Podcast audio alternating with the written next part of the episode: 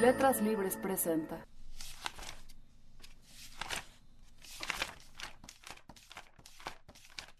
Esto es Detrás de las Páginas, nuestro recorrido hablado por cada número de Letras Libres. Bienvenidos.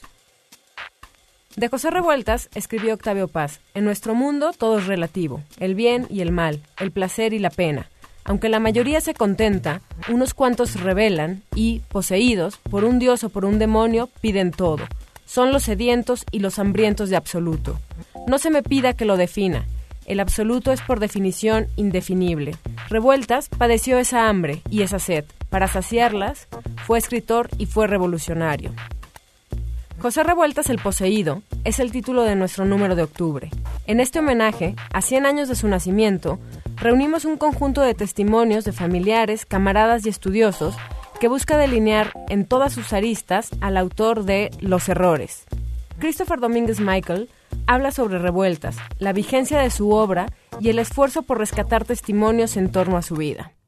En mi opinión, Revueltas es uno de los grandes rebeldes de la historia mexicana. En la opinión de muchos de sus contemporáneos, es una de las inteligencias más eh, valientes y honestas que ha tenido la literatura en nuestra lengua. Y eh, una de las preocupaciones de las personas a las cuales entrevisté es acercar un poco a los jóvenes a lograr revueltas, porque las personas que ya no somos jóvenes solemos tener este temor, ¿no? De que los clásicos se pierdan por desatención y olvido de, de las nuevas generaciones. Llegamos a entrevistar a, a su hijo, Román Revueltas, uno de sus hijos.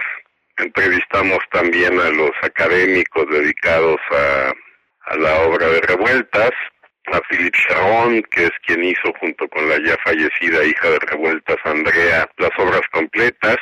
Y también, eh, en lo que quizás fue la entrevista más interesante, a Martín Dosal, que fue el compañero de celda de prisión entre 1968 y 1971 de José Revueltas en, Lecumberri y tiene, nos dio un testimonio intelectual, humano, fascinante, ¿no? De lo que fueron esos tres años de, vida en común con revueltas y de intensos estudios políticos y literarios, porque la, las condiciones de reclusión de los presos políticos del 68 permitían que revueltas dijera en broma pero también un poco en serio, pues que la prisión política posterior al movimiento del 68 había que tomarla como una beca del gobierno para leer y escribir, ¿no? Es el, el, novelista mexicano que más se interesó en el más universal de los dramas del siglo XX, que fue el comunismo, ¿no? Y sin embargo es un escritor de los que, como dicen los franceses, no viajan. Es decir, ha sido difícil a lo largo de los años dar a conocer a revueltas fuera de México, traducirlo. Yo supongo que todos aquellos que están inconformes o indignados ante el mundo actual encontrarán a revueltas por buenas o por malas razones un referente, ¿no?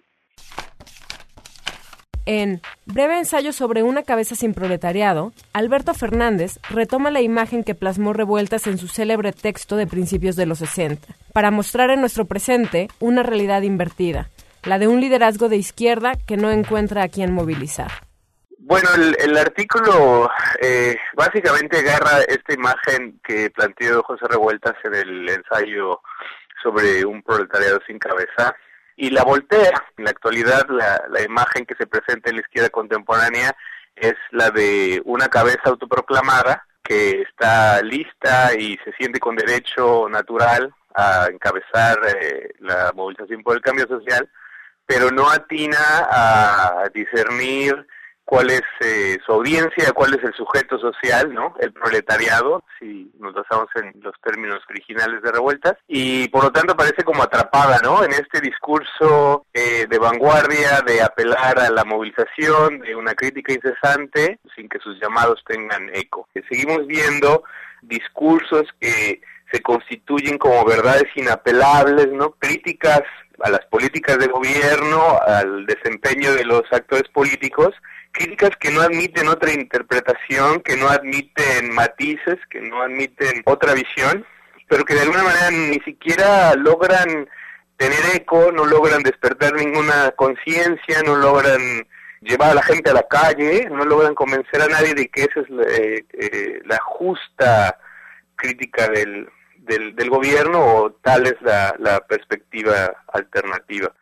Algo que, que siempre vale la pena retomar de revueltas es esa actitud de honestidad intelectual que lo acompañó durante toda su vida. Y yo creo que ese, esa honestidad intelectual es algo que nos falta eh, en la actualidad. Vemos mucha mucha demagogia intelectual, vemos muchas eh, voces que están demasiado convencidas de la verdad de sus eh, postulados y que no aceptan de alguna manera el cuestionamiento, incluso fraterno, ¿no? Y hay una salida en la crisis actual de la izquierda, eh, México, de la izquierda, digamos, radical, por este, llamarle así tentativamente por ahora, tendría que ver en otra vez combatir esa esa persistencia de la pulsión vanguardista, ¿no? Y recuperar eh, algunos de estos conceptos de revueltas, autogestión, democracia, eh, el lema cognitivo, llamémosle democracia para la construcción de, de plataformas políticas, etcétera. Esa es básicamente la idea del artículo. En Salarios por Decreto, el debate del mínimo, Carlos Elizondo Mayer Serra analiza los costos y beneficios de aumentar el salario mínimo en México. En los últimos meses se ha dado en México un debate en torno a la pertinencia o no de subir los salarios mínimos. Este debate parte de una discusión de los últimos años en la literatura académica que da cuenta que contra lo que se pensaba puede tener un impacto positivo una subida en los salarios mínimos, en los ingresos de los trabajadores más pobres. La pregunta es cuánto y cómo. Desde el punto de vista de los países desarrollados, el debate es menos complicado porque normalmente no están tan rezagados los salarios mínimos, primero, y segundo, son países donde el grueso del mercado de trabajo está en la economía formal. Y tercero también, no tienen movimientos sindicalistas del sector público tan poderosos como algunas de las entidades mexicanas. Pero la pregunta para el caso mexicano es, el rezago es monumental, nadie lo puede dudar, también es cierto que el porcentaje de los que ganan salario mínimo en México respecto al pasado ha ido bajando, aunque siguen siendo muchos. Si se buscara actualizarlo con el vigor que ha propuesto el jefe de gobierno de la Ciudad de México, sería costoso en términos probablemente de inflación, pero la verdad es que faltan estudios para saber el impacto. Quien ha llevado esta discusión ha sido el jefe de gobierno de la Ciudad de México, muy hábilmente desde el punto de vista político, porque claramente es un tema muy popular. Los actores del gobierno federal, sobre todo el gobernador del Banco Central, que dijo que tendría un impacto inflacionario, no ha dado un estudio como el que sí dio Miguel Ángel Mancera. Sin embargo, la evidencia que tenemos de otros países es que un aumento severo sí puede tener un impacto inflacionario. Ese impacto inflacionario acaba erosionando curiosamente lo que se trata de resolver, que es el ingreso de los más pobres. Y segundo, en la medida que es un país donde tantos viven en la ilegalidad, no tiene un impacto muy directo en los mercados informales, sino al contrario, si se destruye empleo, este empleo destruido puede ser llevado a la economía informal con ingresos menores. Pero el punto último que creo que hay que subrayar es que es un asunto federal. Que Miguel Ángel Mancera le haya entrado es un éxito desde el punto de vista político, pero desde el punto de vista de lo que son sus atribuciones y del impacto que él puede tener con esta discusión sobre sus gobernantes es mínimo. Un debate interesante, políticamente lo ha ganado el jefe de gobierno, seguramente tendrá un impacto en la determinación de los salarios mínimos para fines de este año.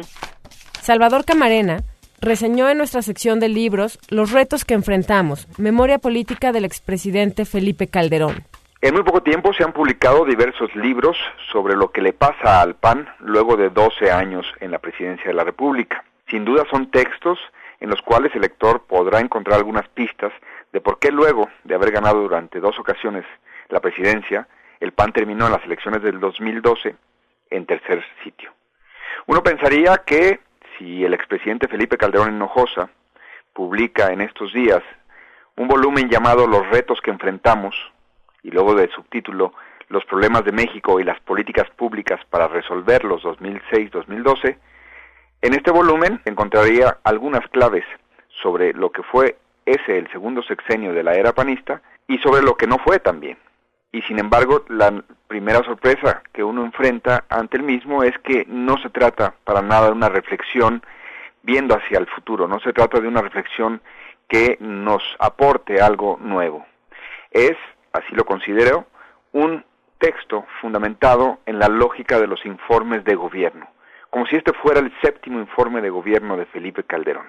Quienes hayan tenido la oportunidad de revisar las memorias de José López Portillos, eh, mis tiempos, o quienes hayan revisado la crónica que sobre sus sexenio hace Miguel de la Madrid, o alguno de los volúmenes que ha publicado Carlos Salinas, encontrarán algo muy distinto en el libro de Felipe Calderón Hinojosa. Encontrarán la reiteración del tono que durante seis años escuchamos de que él estaba proponiendo lo que mejor convenía para México y que nadie hacía caso y de que es ante todo un incomprendido.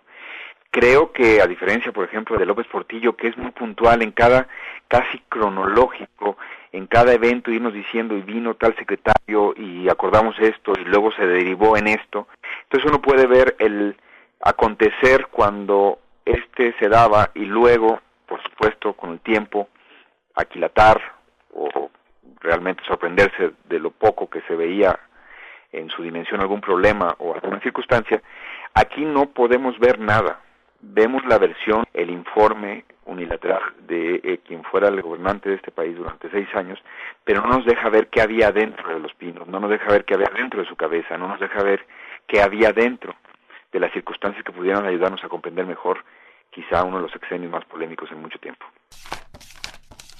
En exclusiva para tabletas, nuestro dossier Ficción no ficción reúne tres textos que tienen en común el ser obra de autores jóvenes y situarse en las fronteras entre géneros y disciplinas, entre la crónica y el cuento y entre la literatura y el periodismo. En Los jeques del petróleo, el colombiano Daniel Ferreira relata un caso de extorsión en Colombia, en fechas posteriores a la desmovilización en 2005 de los grupos paramilitares que operaban en aquel país. En el año 2005 el Congreso de Colombia aprobó la Ley de Justicia y Paz. Con esta ley el gobierno de Álvaro Uribe Vélez contaba ya con las herramientas jurídicas para cerrar el proceso de movilización de paramilitares de Colombia. Si bien a raíz de eh, la desmovilización de esos llamados paramilitares, prácticas de genocidio y desplazamiento forzado bajaron en, índices, por lo menos en las zonas que, que eran controladas por estos grupos. Por otro lado, una vez desmovilizados los ejércitos y extraditados a Estados Unidos sus líderes, hay que decirlo, para pagar penas de narcotráfico y no crímenes de lesa humanidad perpetrados contra colombianos, algunas zonas del país vieron el rebrote de bandas criminales sin comandancia que se armaron y siguieron encubriendo prácticas delictivas disfrazadas en un discurso de lucha antisubversiva. Prácticas como el secuestro, como la red de tráfico de drogas, el destierro, el asesinato y la extorsión. Los jeques del petróleo es una historia sobre la extorsión económica que hace una banda a los contratistas de una empresa en una región indefinida de Colombia. Eh, está narrada en primera persona y transcurre en cuatro escenas. Cada escena compete a un momento entre el cobro y el pago de esta extorsión. Es una historia a caballo entre el relato y la crónica. La aparición de estas bandas criminales muestra las fallas, los vacíos y creo yo el descrédito que ese llamado proceso de paz dejó en la historia reciente del país. Eh, paradójicamente, si hoy ubicamos en un mapa los lugares controlados antes por los paramilitares, con los lugares donde delinquen las bandas criminales, nos damos cuenta que sigue ah, haciendo presencia eh, estas bandas en los mismos territorios de los anteriores, ¿no? Esto es un gran interrogante que algún día vamos a tener que despejar en las brumas de nuestra historia. Elvira Liceaga, mexicana residente en Nueva York, publica Carolina, el relato de una cena de despedida que es al mismo tiempo una reflexión sobre la soledad. Yo hice hace unos años una maestría en escritura creativa en Nueva York, donde ahora sigo viviendo, y fue una maestría que que en algún momento me, quitó muchas ganas de escribir, lamentablemente, y que en vez de animarme a seguir escribiendo, hizo que problematizara yo mi relación con la escritura y durante muchos periodos estuve no solo bloqueada, sino peleada con la escritura. Y Tiempo después hice las paces con la escritura naturalmente y resultaron cosas como este cuento que se llama Carolina y que parte de una situación real, que es una cena de despedida con una persona real que se llama Carolina, que por supuesto ya leyó el texto y me permitió publicarlo. Y tiene muchos elementos de ficción, tiene muchos elementos también de autorreflexión. Voy por la vida con cuatro libretitas diferentes y así salió este cuento, ¿no? O sea, como escribiendo algo en mi celular, en el metro, tratando de, de nada, o sea, justo sin ninguna intención y la ficción vino naturalmente. Como que yo empecé a hacer una especie de crónica de esta cena porque, porque me acostumbré a escribir casi todo lo que me sucede y de pronto la ficción vino sin planearlo, ¿no? La parte de que la madre tiene un brazo roto, que se cae, o la parte de los textos hormonales, la parte de las islas, cosas que vienen saliendo, que se van infiltrando en la crónica sin ninguna intención de que sea un relato que mezcla lo biográfico y la ficción. Es un proceso ya más bien misterioso que, que parece que actúa solo. Ahora lo que voy a hacer en cuanto tenga más tiempo es que voy a tratar de juntar en un solo libro una novela corta y cuatro cuentos, más o menos de esta extensión. Me parece que el libro se va a llamar Morfina y otras despedidas y este relato va a ser parte de este libro. Fernanda Melchor escribe Reina, esclava o mujer, donde recrea un caso de filicidio que estremeció al puerto de Veracruz en 1983 yo no sé si sería un ensayo o una crónica o algo que como que cabalga entre los dos géneros. Lo que me interesa es presentar el caso de una mujer que se llamaba Evangelina Tejera, que fue muy famosa en los 80 en Veracruz, primero porque fue reina del carnaval en 1983 y después porque por un asunto pasional asesina a sus hijos, los descuartiza y los entierra en macetas. A mí siempre me interesó muchísimo este caso porque en Veracruz tiene tintes de leyenda, y es muy difícil encontrar información precisa al respecto. Me interesa saber la concepción de su vida a través de, de, estos dos discursos periodísticos, ¿no? El de la nota roja y el de la prensa de sociales. Me interesa también, sobre todo, ver cómo era el momento en el que sucedió. Me interesaba escribir acerca de la música que se escuchaba, acerca de qué otras cosas estaban pasando en, en ese entonces. Un intento por uh, escribir una historia no de, del puerto. Una una historia que no tiene que ver con la historia oficial sino podemos decir una historia de sus crímenes o una historia de sus de su decadencia periodística también no tuve que ir directamente con el periódico por así decirlo oficial más importante de, de la ciudad que es el dictamen. Directamente no ir a los archivos que no están digitalizados. Te dan por tomos y tienes que andar hojeando un montón de de papel. Y además hice entrevista de campo sobre todo gente con gente que la conoció con gente que este pues echaba la fiesta con ella en los 80, vecinos del edificio donde vivió, donde sucedió el crimen. Veracruz de los 80, de finales de los 80, es todavía una sociedad muy conservadora que tenía muy definido lo que debía ser el papel de la mujer, ¿no? Dónde la mujer podía estar y dónde no. Lo que sucedía con Evangelina yo creo que también se le criticó muchísimo porque ella le gustaba mucho la fiesta, ¿no? Entonces de alguna manera es que sí, fue un crimen horrible, ¿no? Pero hubo como un cierto castigo de decir, es que tú debiste haber estado cuidando a tus hijos, ¿no? Drogándote y, y pues los mataste porque te querías deshacer de ellos. Me parece que la nota roja siempre descontextualiza, es una de sus estrategias discursivas, descontextualiza, particulariza, y en lugar de meter un crimen, insertarlo en, en un conjunto más amplio de sucesos, queda como aislado, ¿no? Y eso le, le resta, yo creo que, sentido a lo, a lo que a lo que ocurrió. Nunca vemos el trasfondo, ¿no? Nada más vemos eh, el acto en su condición prístina, aislado de, de cualquier tipo de repercusión social, ¿no? O, o contexto. También, en nuestro número de octubre, un rescate de un reportaje de Julio Scherer sobre la hambruna en Bangladesh en 1974. Mark Lila hace un retrato de nuestra era ilegible. Ken Flannery y Joyce Marcus explican el origen de la desigualdad social en el Nuevo Mundo. Letras Libres estará disponible a partir del 1 de octubre en puestos de revistas y también en versión para tabletas en iTunes Store y en Google Play. Soy Cintia Ramírez y esto fue Detrás de las Páginas.